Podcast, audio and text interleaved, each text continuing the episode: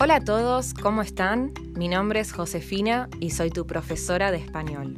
Bienvenidos a mi podcast Spanish Learning with Josefina. En este episodio vamos a ver el subjuntivo con verbos que involucran a un interlocutor, o también llamados verbos de influencia. Como vimos en los episodios anteriores, el subjuntivo es una categoría gramatical, así como el indicativo y el imperativo en la que se expresa aquello que no es parte de la realidad. Por ejemplo, ojalá llueva. No está lloviendo y no sé si va a llover, pero es mi deseo, es mi fantasía. Yo quiero que llueva. Los verbos de influencia tienen este nombre porque con ellos buscamos influir sobre otra persona. Pueden construirse tanto con subjuntivo como con infinitivo. Por ejemplo, te prohíbo que hables. Te prohíbo hablar. Algunos verbos para expresar pedidos, ruegos o solicitudes son pedir, rogar, suplicar, solicitar. Te pido que me avises cuando llegues.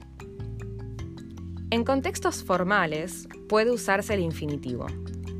Le ruego responder lo antes posible.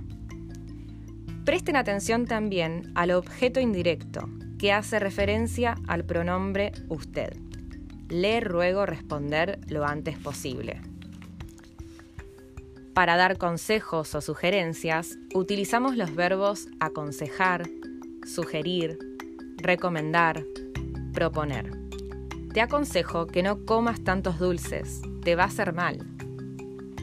Para expresar permiso o prohibición, podemos emplear los verbos permitir, dejar o prohibir. Te dejo que uses el coche para pasear. Recordemos que en este contexto, dejar es sinónimo de permitir.